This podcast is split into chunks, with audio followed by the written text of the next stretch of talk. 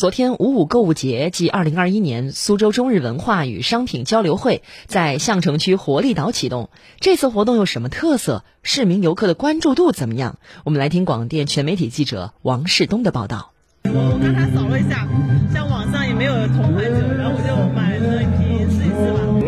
北海道一些东西，平时在网上可能也买不大到。然后有一些酒，特别是一些酒，像。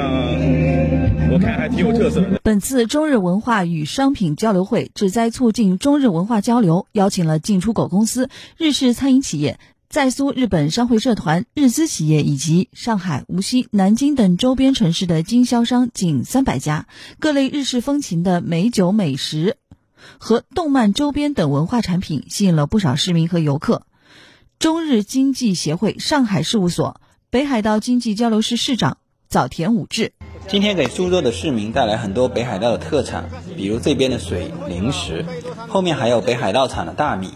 让大家能在这里，中国苏州就可以品尝到北海道地道的特产。象城文商旅发展集团有限公司总经理陶可言：呃，我们呃通过了不用中间商赚差价的这种方式，直接从日本这边的办事处来采购，跟以往的这些呃展销活动有很大的区别，所以可以让老百姓买到更加优质以及更加低廉的、性价比很高的这些商品。本次中日文化与商品交流会将持续两天，活动将进一步推动日本特产优质商品引入中国，促进中日地方商贸交流与合作。早田武志，苏州这座城市，我这次是第四次来这边了，